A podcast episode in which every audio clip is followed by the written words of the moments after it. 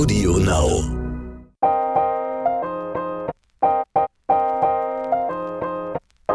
Neon Unnützes Wissen. Der Podcast, den man nie mehr vergisst.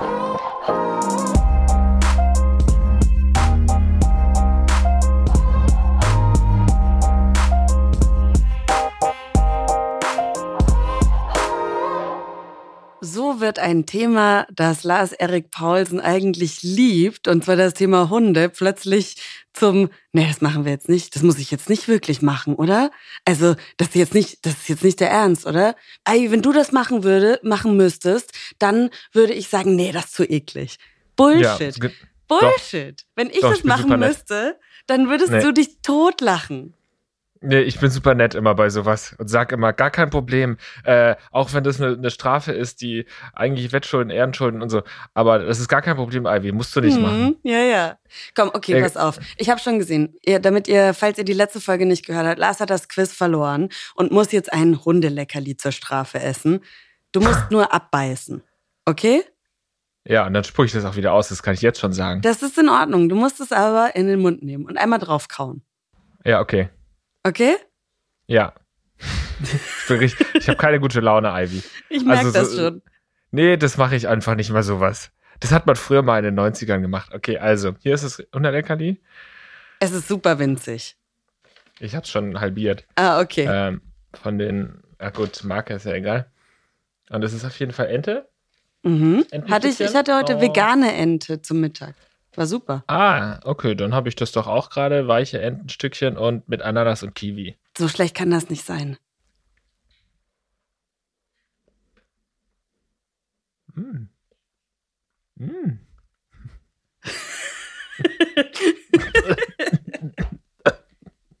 Nicht so geil.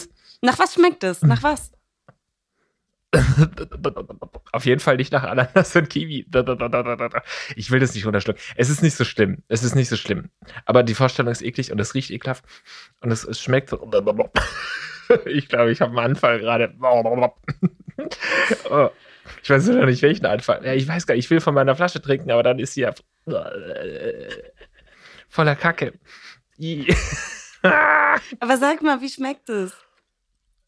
Also ist es irgendwie salzig in irgendeiner Art? Nee, ne? Doch, bisschen.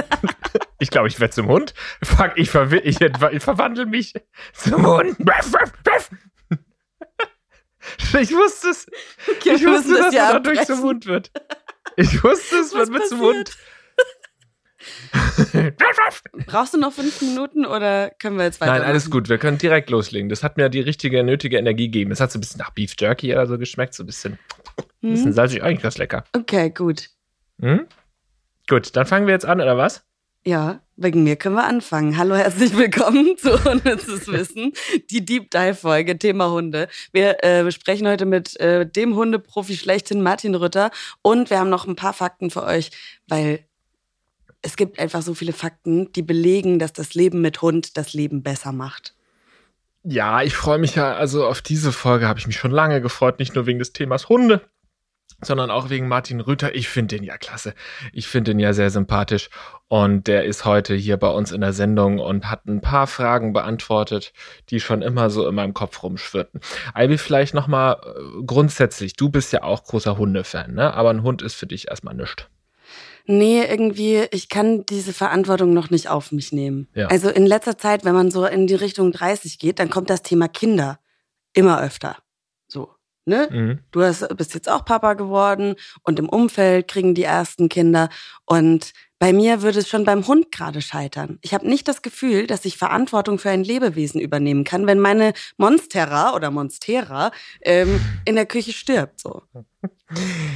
Ja, gut, also wenn man danach ginge, wie viele Pflanzen ich schon auf dem Gewissen habe, dann hätte ich auch kein Kind und keinen Hund mir holen dürfen. Ja, zur ähm, Erklärung, viele äh, haben jetzt nicht unbedingt jede Folge von uns gehört und folgen uns auf allen Social Media Kanälen. Ich habe auf jeden Fall einen Hundi, der heißt Milo und den habe ich, der kommt ursprünglich aus Kroatien, da im Tierschutz und äh, wurde dann aber schon nach Deutschland verschifft und kam da in die erste Familie, wurde dann da aber auch wieder abgegeben, angeblich üblich, weil die Kinder eine Allergie entwickelt haben, was immer so ein bisschen ein Codewort ist für wir kamen nicht mit dem Hund klar mhm. und haben irgendeine Ausrede gesucht. Aber es ist jetzt eine Unterstellung, weiß ich nicht. Dann kam er nochmal in eine Pflegefamilie und von dort quasi haben wir den dann adoptiert. Und der ist jetzt seit äh, über, nee, seit drei Jahren, zwei Jahren, irgendwie sowas, drei Jahren, zwei Jahren, ist der bei uns. Und ähm, das ist der kleine Milo. Ja, ist auf jeden Fall kein einfacher Hund, muss man dazu sagen.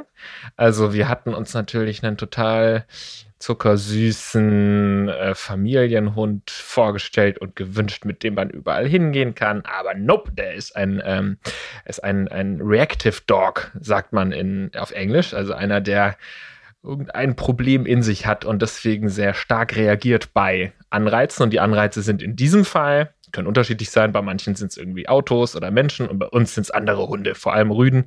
Wenn er einen sieht, ähm, eskaliert er eben und das hatten wir anfangs auf jeden Fall schon ganz gut bekämpfen können mit eben ganz viel Hundestunden, äh, Hundetrainingsstunden, wahnsinnig viel Geld.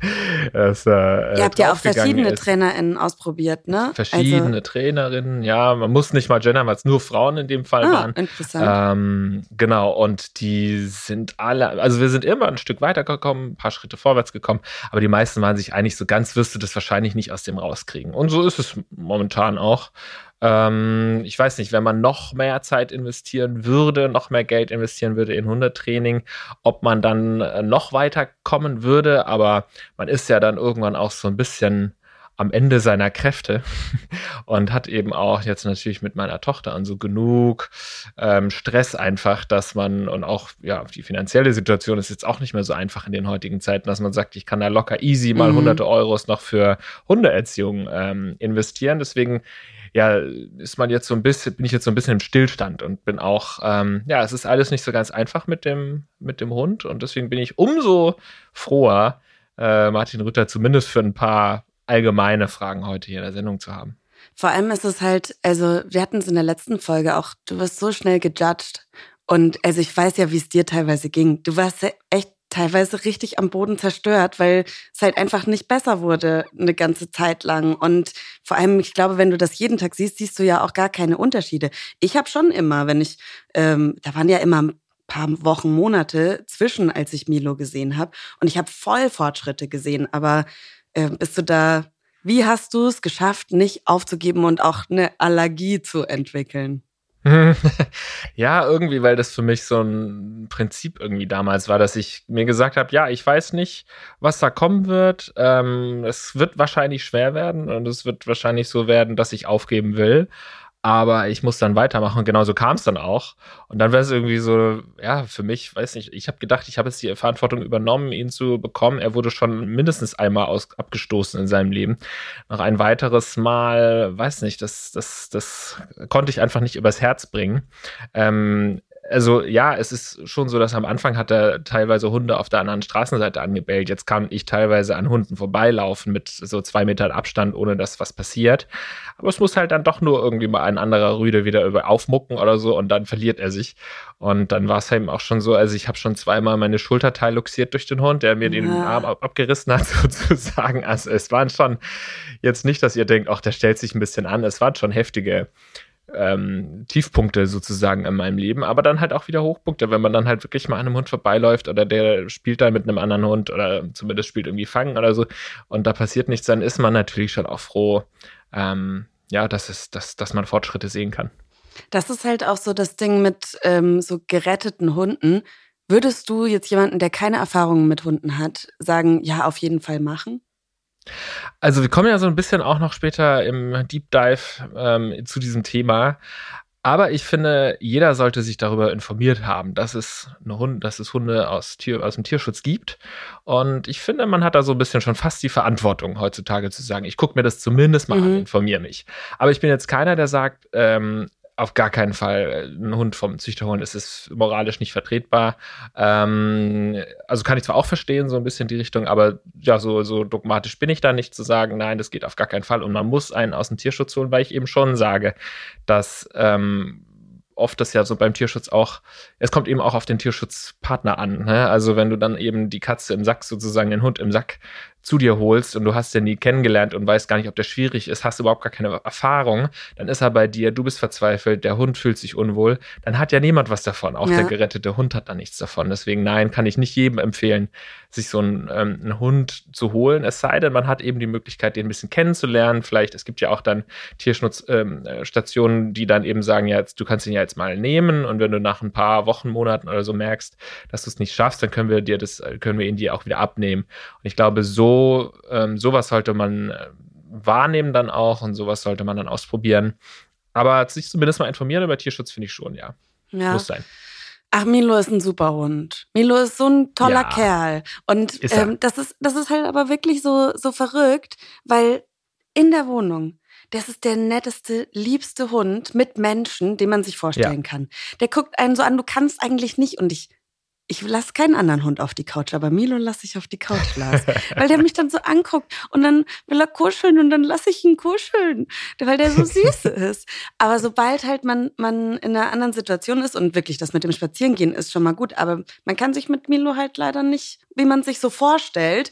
Ich hole mir einen, einen Hund und dann sitze ich cool mit meinem Hund in einem Café und lese meine Zeitschrift und trinke einen Kaffee und alle denken, ich bin cool, weil ich habe einen Hund. Das geht halt mit Milo irgendwie sie leider nicht. Und das, das ist so, ha, aber er ist trotzdem einfach ein toller Kerl. Ja, das stimmt. Er ist ein toller Kerl und es stimmt, dass sowas kannst du dann nicht machen, aber man arrangiert sich dann einfach damit. Man weiß, okay, da sind andere Hunde, dann gehe ich da mal ein bisschen aus dem Weg. Ich gehe mal auf die andere Straßenseite, wenn ein Hund kommt und so. Man, irgendwann hat man sich damit arrangiert oder man sagt, wenn ich jetzt mal wirklich ins Café oder ins Restaurant will, dann muss er halt zu Hause bleiben. Das ist ja der Vorteil, dass er das auch kann. Mhm. Und ich glaube, um jetzt mal ein bisschen weg von Milo zu kommen, allgemeiner, man kann einfach immer irgendwie einen Weg finden, mit dem Hund dann letztendlich klarzukommen, auch wenn er problematisch ist, ähm, heißt es nicht, dass man ähm, aufgeben soll.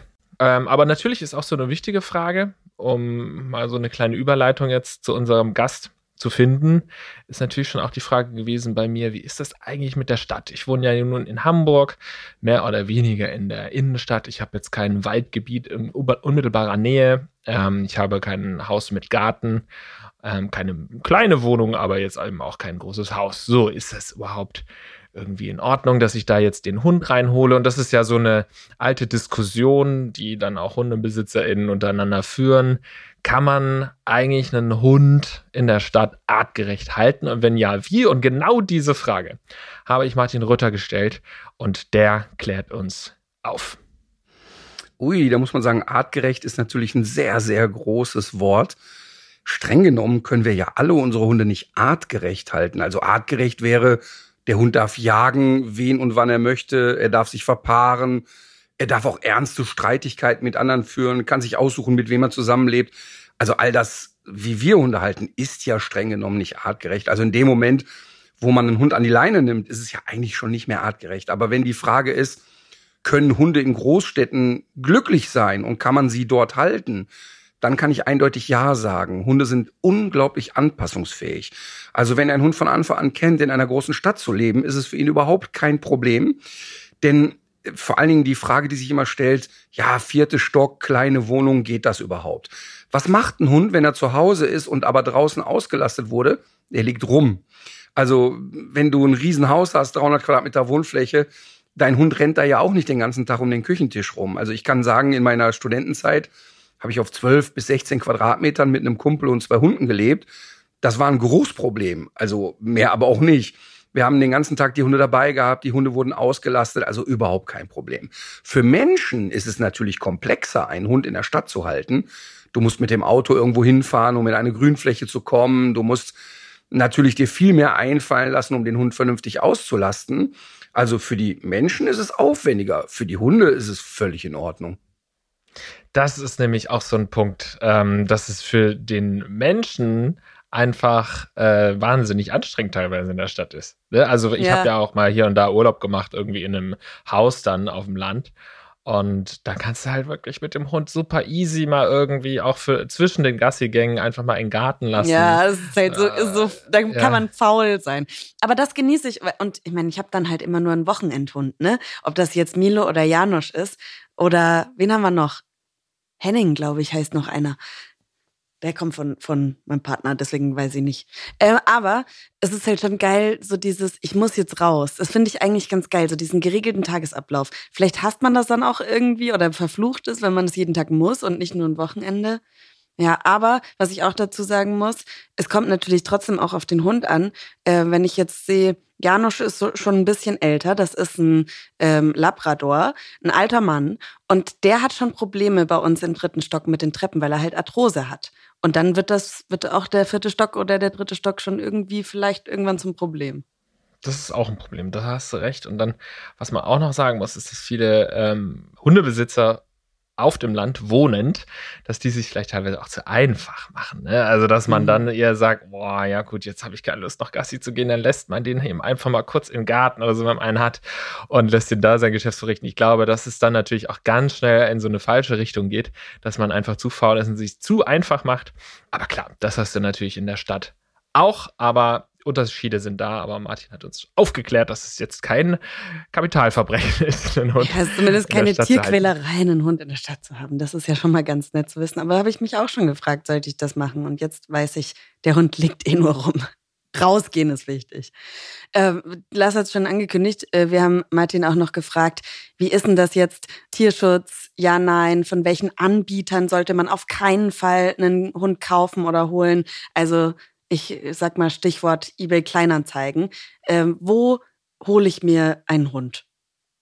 Ja, grundlegend finde ich ja erstmal total gut, wenn Menschen sich ein Tier anschaffen, dass sie den Gedanken haben, ich äh, helfe einem Tier, das vielleicht eine zweite Chance verdient hat oder eine bekommen sollte ähm, oder auf eine zweite Chance angewiesen ist. Also erstmal, egal ob es jetzt ein Hamster, ein Meerschweinchen, eine Katze oder ein Hund ist, finde ich den Gedanken ins Tierheim zu gehen absolut richtig. Jetzt, ja, wenn die Frage ist so, welche Anbieter? Es gibt natürlich leider auch paar unseriöse Anbieter. Also das heißt, wenn du im Internet liest, ja, du kannst hier einen Hund haben und äh, wir bringen dir den vorbei oder äh, beim ersten Treffen kannst du den schon behalten oder man trifft sich auf neutralem Gelände, dann auf jeden Fall die Finger davon lassen. Also durchaus mal recherchieren, ist der Tierschutzverein eingetragen, ist der registriert, ähm, kann ich die Menschen dort persönlich treffen? Wollen die auch etwas von mir wissen oder drücken die mir einfach den Hund aufs Auge?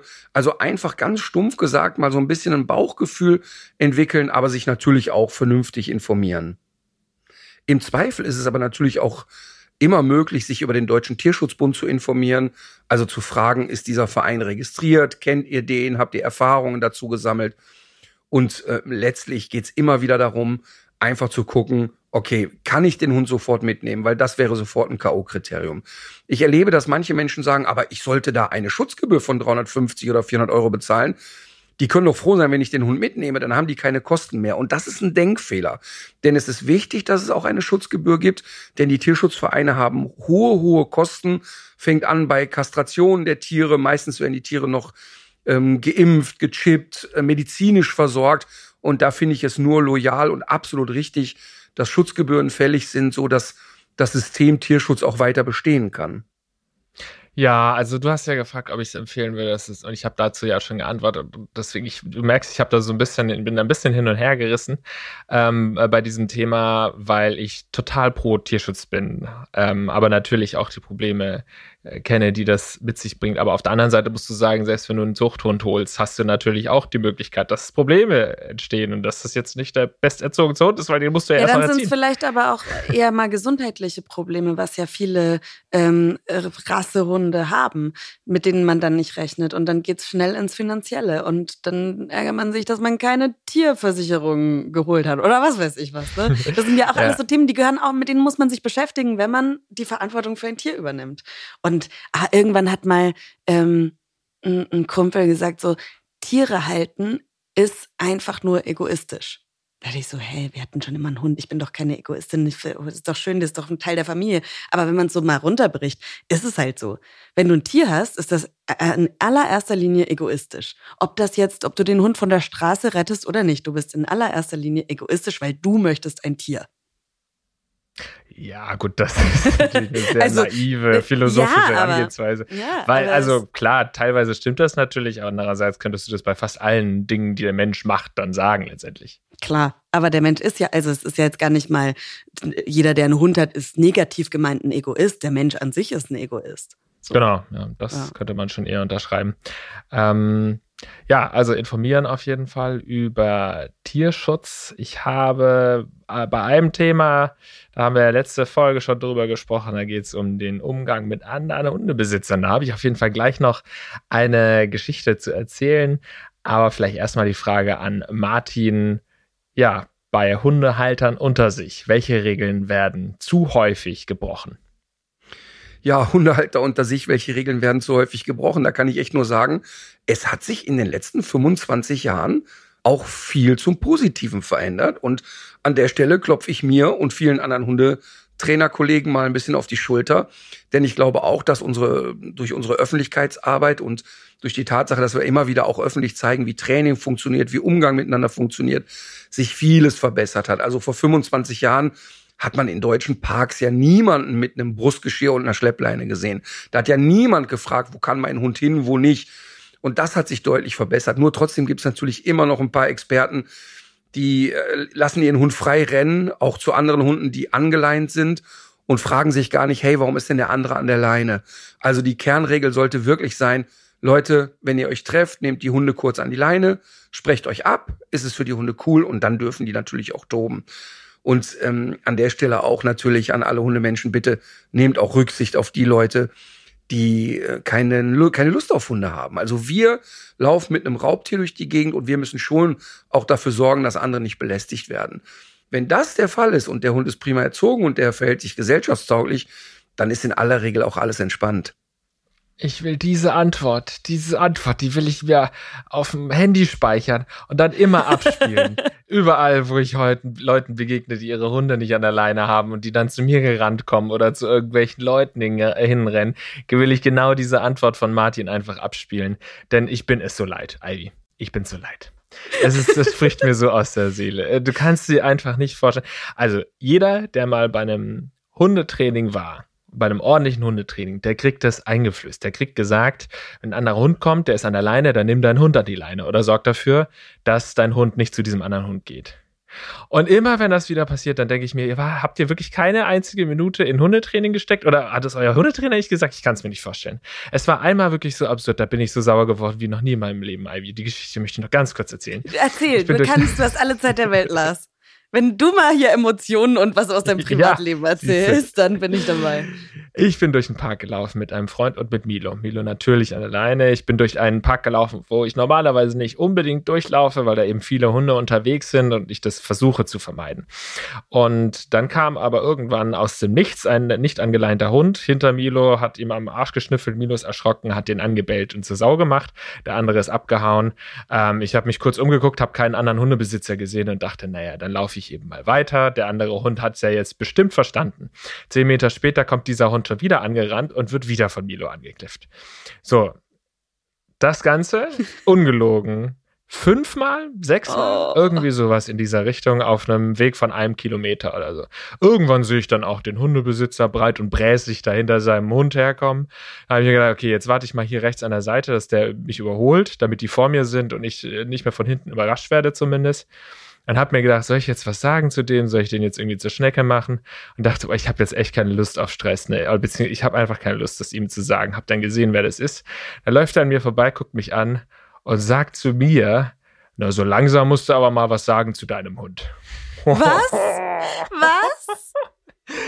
Ich oh. dachte wirklich, mir platzt der Kragen, ey, weil ich wollte nichts sagen. Dachte, ich schnauze den jetzt nicht an und dann werde ich angeschnauzt. Das heißt, der wollte, ich habe natürlich Milo jetzt nicht verprügelt, weil das eigentlich sogar ein völlig, ähm, sein Verhalten war jetzt nicht total asozial zu sagen, äh, ich gebe dir jetzt eine Ansage, weil ich bin hier an alleine, du kommst mir ständig an den Arsch ran, hau ab. So, das ist nur bei, nicht alle Hunde haben Bock, am Arsch beschnüffelt zu werden von fremden Hunden. So, das heißt, mein Hund hat sich jetzt nicht grob falsch verhalten Wäre natürlich schön, wenn er nicht eskalieren würde, aber so ist es nun mal. Das heißt, ich habe ihn jetzt dafür auch nicht gemaßregelt. Zumindest nicht, nicht in besonderem Maße. Und dann hat der mir gesagt, ich soll was sagen. Ey, Ivy, ich bin so ausgerastet, ne? Du hast mich, du hättest mich noch nie so, So, also ich habe fast geschrien. Ich habe gesagt, du nimmst jetzt deinen Hund an die Leine. hast also, du echt? Also du hast nicht einfach nur, du bist nur für innerlich aus, du hast den Ich bin Mann richtig ausgerastet. Ja, ja, die Leute haben auch geguckt. Ich habe gesagt, du machst dich jetzt vom Acker hier, nimm deinen Hund an die Leine. Also der kommt hier fünfmal ran. Also, und der so, schreibe ich nicht so an. Ich habe ich hab eine Prüfung gemacht. Ich habe eine Prüfung gemacht, ich darf das. Also es gibt in Hamburg so eine Leinenfreiheits nee, Leinenbefreiungsprüfung oder irgendwie mhm. sowas. Ich glaube, wenn du die gemacht hast, dann darfst du an gewissen Orten in Hamburg deinen Hund auch ohne Leine laufen lassen. Weil eigentlich darfst du in Hamburg ja nirgends den Hund ja. von der Leine nehmen. Eigentlich. Genau außer wirklich an Hundeauslaufflächen. Und in dem Fall hat er das so gesagt. Ich, äh, mir fiel in dem Moment schlagfertig nicht ein, zu sagen, Moment mal, aber wenn du die Prüfung gemacht hast, dann weißt du ja, dass du selbst hier in diesem Park ganz sicherlich nicht deinen Hund frei rumlaufen lassen kannst. Und wenn, dann müsstest du deinen Hund sicherlich zurückpfeifen, wenn der zu einem anderen angeleinten Hund geht. Das hast du doch bestimmt gelernt bei einer Prüfung. Das habe ich nicht gesagt, sondern mach dich vom Acker. Mach dich vom Acker. du hast wirklich gesagt, mach dich vom Acker. Ja, ich habe gesagt, mach dich vom Acker. Was ist das denn? Wer sagt denn, mach dich vom Acker? Das ist, das ist, das ist, das so ist aus deinem Innersten so, rausgekommen. Ja. Und in mir, ganz in mir drin ist so ein alter Mann. Und der, der kommt raus, wenn ich richtig sauer bin. Und dann sage ich, mach dich vom Acker. Das habe ich danach nochmal gesagt. Und ich weiß nicht, wie, es ist ja nicht geplant, es kommt einfach aus mir raus. Wenn ihr mich dumm anmacht, dann kommt irgendwann, mach dich vom Acker. Na, Heiligsblechle, wo ja. kommst du denn her? Mach dich vom Acker, Mensch. Mach dich vom Acker, ey. Aber ohne Witz, das passiert ja immer wieder. Oder keine Ahnung, du läufst an einem Hund vorbei und die, der andere Besitzer, die Besitzerin nimmt den nicht, seinen Hund dann auf man versucht dann den Hund jeweils auf die Seite zu nehmen, wo der andere nicht ist, quasi, dass man sich mhm. den Abstand möglichst groß macht. Ähm, das machen auch viele nicht und lassen dann den Hund, selbst wenn die an der Leine sind, irgendwie an, an Milo ranschnuppern oder hin. Ah, das geht einfach nicht so. Ich mir immer denke, oh, das wirft mich halt auch immer so acht Trainingsstunden zurück. Ich racker mhm. mir einen ab, dass der nicht eskaliert und dann kommt da so ein Freilauf und Dödel und lass ich mich noch, noch dumm anmachen. So, over and Und out. dann lernt er auch noch von dir, weil du genauso explodierst. Ja, oh, ich hätte es gern gesehen. Ich hätte es wirklich gern gesehen, Lars. Ja. Aber ich, ich finde es gut. Sag dem Mann, dass das blöd ist, was er macht. Sag ihm das. Ja, deswegen. Es ist alles, es ist alles nicht so einfach. Und deswegen, ähm, ja, für, für Martin auch noch die Frage. Also es ist natürlich für einen Freund, frage ich das. Was tut man eigentlich, wenn man bei der Hundeerziehung komplett verzweifelt? Ja, na klar, für einen Freund. Äh, das höre ich ganz oft. Hey, Martin, ich frage für einen Freund. Ähm, also, natürlich ist ja klar.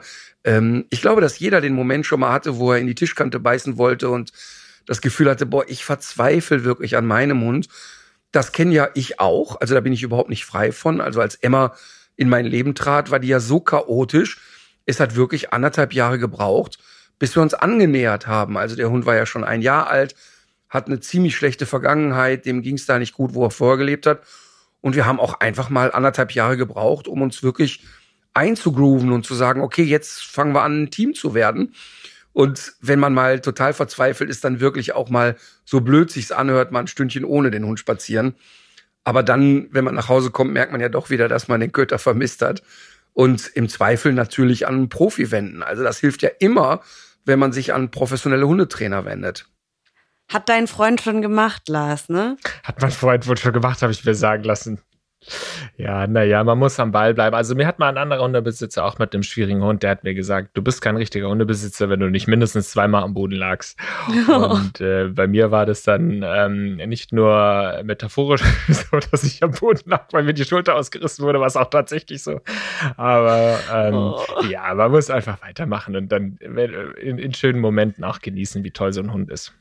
Ja, und das, äh, also du hast, also es ist ja nicht so, als hätten die, die Hundetrainerinnen nicht geholfen. So, ne? Ja, auf jeden Fall, ja. Hat geholfen. Aber vielleicht sollte ich einfach zu Martin Rütter gehen und ähm, zu, seinen, zu seinen Hundetrainerinnen. Der Kontakt ist jetzt da. Ja, auf jeden Fall. Ich, ich rufe dich an, Martin. Ich rufe dich an. Äh, ich habe noch eine Fun-Fact-Frage, weil in der Recherche zu dieser Folge ist unserer Redaktion ein Fakt ins äh, reingeschwemmt worden, dass Hunde ihr Geschäft bevorzugt in Nord-Süd-Richtung verrichten. Das soll dem Einfluss des Magnetfeldes der Erde geschuldet sein.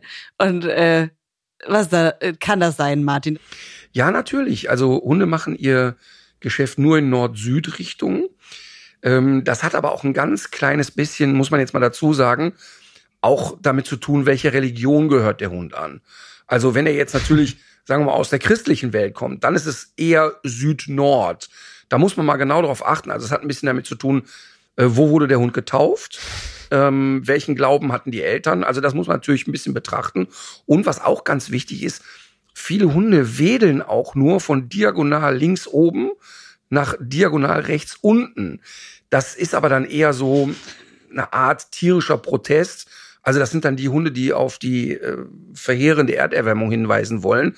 Also bitte achtet da mal drauf. Das machen wir. Danke, Martin, für diese äh, äh Infos, würde ich es jetzt mal nennen. Also, oder? Also der Mann gehört doch auf die Bühne, oder? Also ja, der, der, der, gehört auf die Bühne. Auf die Bühne äh, kommt der Martin auch wieder. Ab dem 27.10. geht's wieder weiter mit seiner Tour. Der will doch nur spielen. Erzähl mal, Martin, was gibt's Neues? Und wie erdest du dich bei dem Pensum an Tourterminen, die jetzt vor dir stehen? Ja, Tour ist natürlich das schönste Stichwort, denn ich scharre mit den Hufen. Also ich habe jetzt ja zweieinhalb Jahre keine Tournee gehabt. Wir alle hatten in der Pandemiephase ja eine, eine ätzende Zeit. Aber wenn du seit 25 Jahren durch die Dörfer tingelst und durch die Städte reist und im Grunde 100 Mal im Jahr auf der Bühne stehst, dann vermisst du das extrem. Und das ist bei mir auch so. Und ich freue mich wie blöde und kann an der Stelle nur sagen, kommt alle vorbei der will nur spielen, heißt das neue Programm. Wir werden da wirklich die Bude abreißen. Ihr werdet großen Spaß haben, ihr werdet eine Menge lernen und, das kann ich auch jetzt schon sagen, am Ende der Show wird's mal sehr, sehr emotional. Ja, wie erde ich mich? Also, das werde ich ja oft gefragt, sag mal, wie, dieses Pensum, was du hast, wie kommst du eigentlich mal zur Ruhe? also äh, letztlich wie andere Menschen auch, die viel arbeiten. Also bei mir ist es ja immer wieder der lange Waldspaziergang mit Emma das ist immer das Schönste, was es gibt. Da habe ich dann auch keine Kopfhörer drin, ich habe das Handy aus. Ich höre dann auch mal wirklich der Natur zu. Ich genieße mal so die Luft und höre mir mal das Blätterrauschen an. Ich gucke mal, dass ich einen Vogel wahrnehme. Ich spiele mit der Emma. Also eigentlich ziemlich banal. Der Hund erdet mich schon sehr. Vielen, vielen Dank. Martin Rütter ähm, hat auch einen eigenen Podcast, der heißt tierisch menschlich, unfassbar unterhaltsam, auch für Nicht-Hundebesitzer. Und an Martin finde ich immer geil, dass er halt kein Blatt vom Mund nimmt, ne? Wenn der irgendwie sagt, nee, diese Rasse, das ist Tierquälerei, solche Hunde sollte man nicht haben, dann sagt er das auch und regt sich auch mal auf. Und er ist übrigens auch einer, hat er letztens in einer Folge erzählt, ähm, da hat ein, ein, Kind irgendwie im Supermarkt in Frankreich den Hund so an der Leine fast wie so ein Propeller durch die Gegend und er geht dann auch hin und spricht die Leute an. Und das finde ich ganz geil irgendwie. Aber das kann er machen, weil er, weil er Martin Ritter ist. Deswegen. Ja, Martin Ritter dürfte mich auch doof anmachen bei einem Spaziergang. ja, vielen, vielen Dank an äh, dich, Martin. Und ja, es war, äh, das ist ein tolles Thema gewesen, Ivy. Das, äh, du hast gesehen, da sprudelt äh, sprudelt aus mir raus. Die Folge ist auch vollgepackt, denn wir haben eine Nachricht bekommen. Anscheinend haben wir Lars in irgendeiner Folge aufgerufen, dass Leute uns ihre Phobien sagen und wie sie sie bezwungen haben. Ähm, Luisa hat uns eine Mail geschrieben und hat uns von ihrer Phobie erzählt.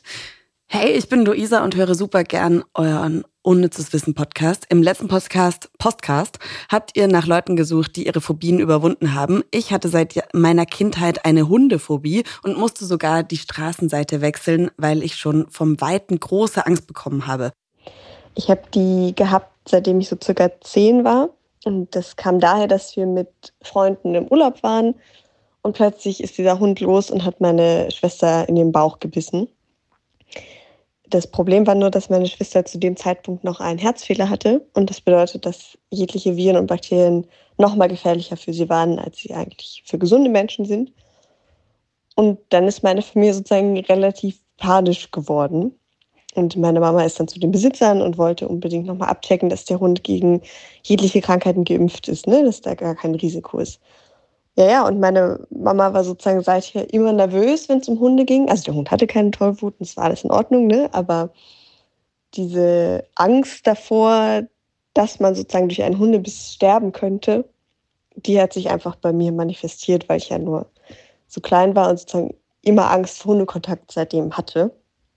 Und ich habe, also ich habe Schweißausbrüche gehabt, wenn ich Hunden begegnet bin. Ich habe einen Puls von 180 gehabt, wenn die näher als 30 Zentimeter an mich rangekommen sind, weil ich ja immer Angst davor hatte, dass wenn mich dieser Hund beißt, dass ich dann automatisch sterbe. Und wo es wirklich einfach schwierig wurde oder wo ich auch gemerkt habe, dass ich ein Problem habe, ist, dass ich angefangen habe, mein Leben einzuschränken, weil ich so Angst davor hatte, dass ich einem Hund begegnen könnte. Also ich habe aufgehört, in Parks zu gehen oder in den Wald. Ich hatte unglaubliche Angst, wenn es irgendwie im Urlaub hieß, wir gehen wandern oder wir gehen an den Strand. Dann hatte ich zu Hause schon Angst, weil ich dachte, okay, das sind Orte, an denen ich einem Hund begegnen könnte. Und habe ja sogar die, die Straßenseite gewechselt, weil ich immer unglaublich viel Abstand zwischen mich und den Hund bringen wollte. Und ich habe tatsächlich mal im Wald bin ich einem Hund begegnet, der auf mich zugerannt ist. Und ich habe mich danach einfach nicht mehr erinnern können, ob er an mir hochgesprungen ist oder nicht, weil ich so Angst hatte, dass ich, glaube ich, so kleine Blackouts bekommen habe. Tja. Ja, die Phantomschmerzen waren, glaube ich, so der Peak meiner Hundephobie. Also es bedeutet, dass wenn ich nicht die Straßenseite gewechselt habe, sondern an einem Hund vorbeilaufen musste, dann habe ich Schmerzen an dem Bein gehabt, an dem er vorbeigelaufen ist. Also ich hatte das Gefühl, er hatte mich gebissen und musste zu Hause auch fast so zwangartig mein, meine Beine absuchen und habe sozusagen bei jedem leichten Kratzer einen halben Herzinfarkt bekommen und musste dann richtig aktiv überlegen, ob dieser Hund mich gekratzt hat oder nicht. Und ich habe so riesige Szenarien entwickelt von wegen, ja, was, wenn der mich da leicht gestreift hat und ich das nicht mitbekommen habe. Also völlig, ja, völlig durch. ja, gewendet hat sich das Blatt tatsächlich, als ich die Familie von meinem Freund kennengelernt habe. Weil es mich sehr, sehr viel Überwindung gekostet hat, damit hinzufahren, obwohl sie einen kleinen Havaneser haben. Es ist ein, ein ganz kleiner, süßer, flauschiger Hund, der auch schon ganz alt ist und keine Zähne mehr hat. Aber ich hatte so fürchterliche Angst. Aber irgendwann stand ich in diesem Wohnzimmer und es hat so Klick gemacht, dass ich dachte, die Emma ist ja jetzt zwölf Jahre und die lebt sozusagen auch schon zwölf Jahre mit dieser Familie und alle leben noch und sind noch nicht an Tollwut gestorben. Hm. Vielleicht ist dieses Gedankenkonstrukt irrational, was ich mir da aufgebaut habe. Und da ist mir sozusagen aufgefallen, dass, dass ich mich da völlig verrannt habe in so einer Vorstellung, die gar nicht real ist. Und dann habe ich lange trotzdem noch gebraucht, um den Hund anfassen zu können. Also sie mussten ihn in den ersten Jahren auch noch anleihen, wenn ich da war, also im Wohnzimmer anleihen. Aber dann habe ich ihn ab und zu mal so an der Leine gestreichelt oder wir waren mal Gassi gehen. Und jetzt letztes Weihnachten ist ein gemeinsames Foto von Emma und mir auf dieser Couch so in meinem Schoß entstanden. Und darauf bin ich sehr, sehr, sehr stolz. Ja, mir geht es heute natürlich deutlich besser. Also es ist ein unglaublich befreiendes Gefühl, wenn man sein Leben nicht mehr um diese Eventualitäten rumstricken muss. Also dass ich nicht immer Angst davor habe, ich könnte ja einem Hund begegnen. Ne? Ich kann völlig entspannt im Sommer im Stadtpark liegen, ohne alle Hunde um mich herum im Blick haben zu müssen. Das ist absolut ein Zugewinn an Lebensqualität. Ich habe allerdings immer noch Angst, vor gewissen Hunden. Ne? Also ich bin nicht mehr phobisch, aber ich habe zum Beispiel Angst, wenn sie bellen. Also schränke ich total zusammen und muss mir ganz, ganz aktiv sagen, dass mir nichts passieren kann, dass die Wahrscheinlichkeit, dass ich jetzt von diesem Hund sterbe, quasi null ist. Und wo ich das aber nicht machen kann, ist, wenn ich im Ausland bin oder gerade im Ausland, wo Tollwut noch nicht bekämpft worden ist. Also da habe ich auf jeden Fall Angst vor Hunden, aber auch vor vor allen anderen Tieren, die da rumlaufen, weil da die Wahrscheinlichkeit natürlich höher ist, dass man sich dann eine Krankheit einfängt oder so. Genau, aber das würde ich als Angst und nicht als Phobie einstufen, weil ich ja in Urlaub fahre, weil ich meinen Urlaub genießen kann, weil ich nicht bestimmte Dinge meide, weil dort eventuell Wildtiere sein könnten. So, ne? Und ich glaube, es ist auch eine relativ rationale Angst, im Ausland Angst davor zu haben, von einem fremden Tier gebissen zu werden. So. Das ist sehr lieb, dass du deine Erfahrung mit uns geteilt hast, äh, Luisa. Ja. Ähm, ich glaube, gerade vor Hundenangst ist was, was ganz, ganz viele Menschen haben. Ähm, und das ist ja gar nicht mal so irrational, wie dass ich jetzt da vor gro ich habe ich hab mal, schon mal erzählt, glaube ich, ich fühle mich unangenehm in der Gegenwart großer Frauen. Das ist irrational. So, also Angst vor Hunden haben ist nicht ganz so irrational und äh, völlig in Ordnung, aber richtig cool, dass du es angegangen bist und auch wenn die Therapie einen ganz anderen Grund hatte, auch dadurch damit gelernt hast zu leben und einen Hund streicheln zu können, weil äh, ein guter Tag ist, wenn man einen Hund streichelt. Ohne Scheiß, das macht den Tag so viel besser und ein guter Tag für mich, Lars, ist auch, wenn ich einen Dackel sehe. Dackel sind Ach, aktuell meine absoluten Lieblings und ich würde mir nie einen holen. Auch krass gezüchtet, äh, viel zu aufgedreht, weil es sind ja Jagdhunde. Aber wenn ich einen Dackel sehe, bin ich voll glücklich. Hm. Ja, auch. Äh ja, lass ich mal so stehen, wie du Dackel so geil findest.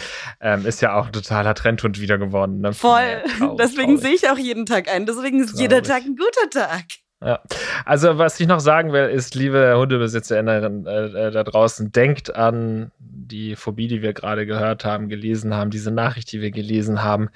Äh, Martin hat es vorhin auch schon gesagt, manche lassen ihren Hund halt auch, ne, wenn der auch super erzogen ist und nicht zu anderen Hunden geht und so, ne. Selbst wenn das alles der Fall ist, lasst doch den Hund nicht so 20 Meter vor euch rumrennen, so gerade in der Stadt, wo ich mir denke, wem wollt ihr denn was beweisen, so.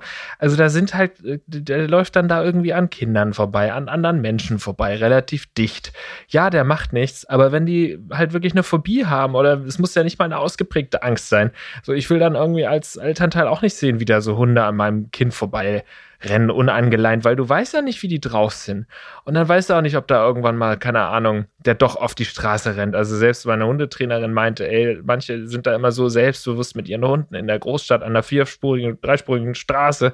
Und wenn da aber dann doch mal irgendwie ein Eichhörnchen über die Straße rennt, kann es halt sein, dass dann irgendwelche Instinkte getriggert werden und der Hund auf die Straße rennt und wird dann totgefahren, wenn der nicht angeleint ist.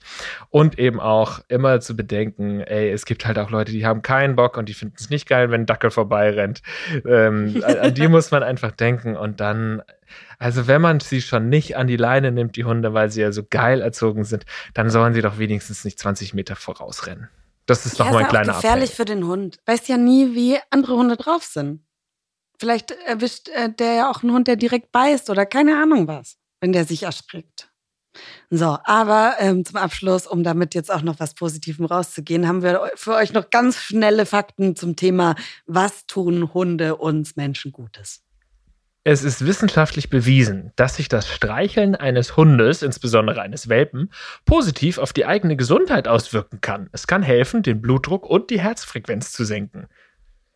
Jeden Tag einen Hund streicheln. Andere sagen jeden Tag ein Glas Rotwein. Ich sag nicht jeden Tag einen Hund streicheln und ihr seid topfit. Am besten Welpen. Am besten Aber nicht Dackel. ja. Ein Dackelwelpen, oh Gott.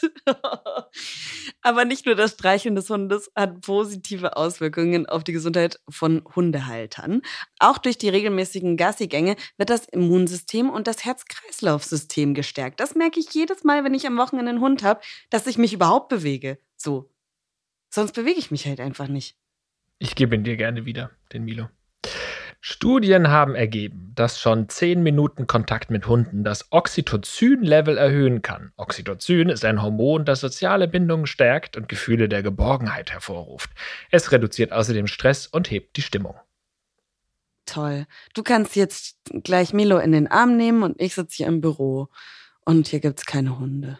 Du kannst doch dein Mikrofon umarmen. Das, das, ich habe gehört, einmal am Tag ein Mikrofon im Arm erhöht ja, den Oxytocinspiegel um 0%. ich gehe jetzt einfach auf die, auf die, ich bin in Berlin wieder, ich gehe einfach auf die Straßen der Großstadt und suche mir einen Dackel, den ich umarme. Ob die Hundebesitzer es wollen oder nicht. Mach das mal. Du wirst nicht lange suchen müssen in Berlin. Es ist wirklich abartig, wie viele Hunde da rumrennen. Und Hamburg ist auch ganz schlimm geworden. Naja. Also mit schlimm meine ich natürlich ganz grandios. Ich liebe ja jeden einzelnen Hund. Ich mag ich nur meinen eigenen. Ja, ja, ja, ja, bla bla. Ich hoffe, euch hat die Folge gefallen. Ich hoffe, ihr ähm, seid stolz auf Lars, dass er, dass, dass er die Bestrafung gemacht hat. Lars ist nämlich ein Ehrenmann, der macht, was er verspricht. Ja, und, geht so. Ähm, Man muss dazu sagen, es hieß, ich soll es essen. Ich habe nur ein paar Mal drauf rumgekaut. Ne? Ja, aber haben wir aber, ja vorher, ich habe ich hab quasi deine Regeln ein bisschen aufgelockert. Ja, ja du, du warst sehr gütig zu mir heute. Vielen, vielen Dank, Ivy. Hinterlasst sehr gerne eine positive Bewertung bei eurem Podcast-Anbieter des Vertrauens. Und dann hören wir uns einfach nächste Woche wieder. Ciao. Tschüss. Neon ohne zu wissen ist eine Produktion der Audio Alliance. Hosts Lars Paulsen und Ivy Hase. Redaktion Kirsten Frintrop, Melissa Wolf und Luisa Hanke. Verifikation Gruner und Jahr Recherche unter der Leitung von Melanie Möhlich. Audioproduktion Lia Wittfeld. Titelmusik Alexander Weller. Redaktionsleitung Ivy Hase. Audio Now.